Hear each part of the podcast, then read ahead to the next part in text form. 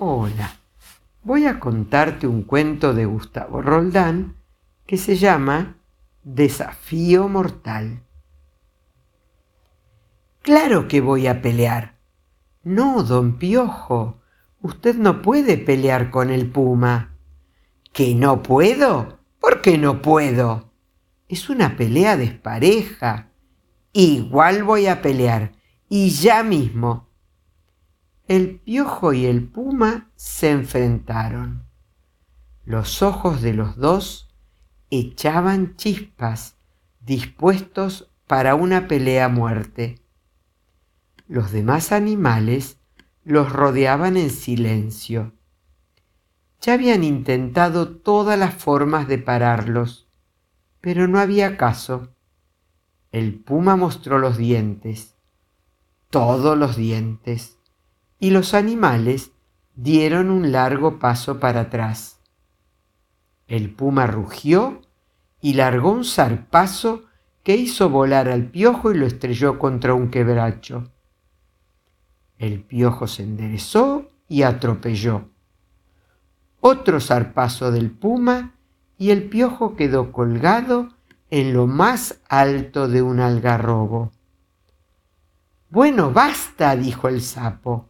Ya está bien. Nada de basta, gritó el piojo, bajando a los saltos de rama en rama. Nada de basta. Y saltó desde el árbol a la oreja del puma y se prendió como garrapata, dispuesto a chuparle hasta la última gota de sangre. El puma rugió y se pegó un tremendo manotazo en la oreja para aplastar ahí mismo al piojo. Pero el piojo ya no estaba. Había saltado a la otra oreja y lo mordía desesperadamente. Otro manotazo del puma y el piojo casi aprende a volar. ¿Y si terminamos la pelea? dijo el elefante dando un paso adelante. ¡Atrás todos! gritó el piojo. Nada de terminar la pelea. Y atropelló lanzando manotazos al aire. El puma retrocedió sorprendido. No había pensado que ese bichito pudiera pelear con tanta furia. Había querido divertirse un poco, pero jamás se le ocurrió que el piojo fuera capaz de llevar las cosas tan lejos. Vamos, pelee, gritó el piojo atropellando. Otro manotazo del puma y el piojo fue a caer arriba del elefante.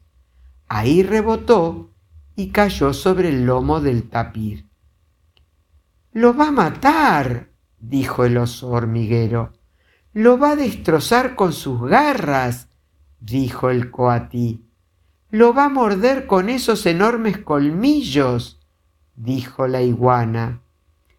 No podemos dejar que sigan, dijo el sapo.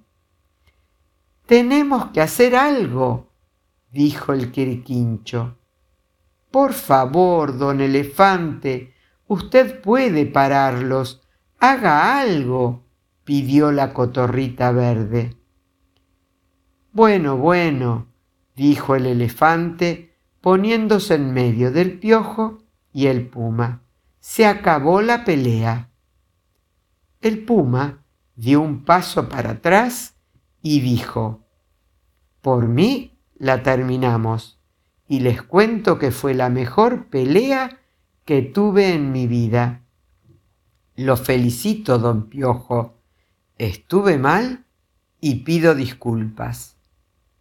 Acepto sus disculpas y también acepto que me estaba ganando.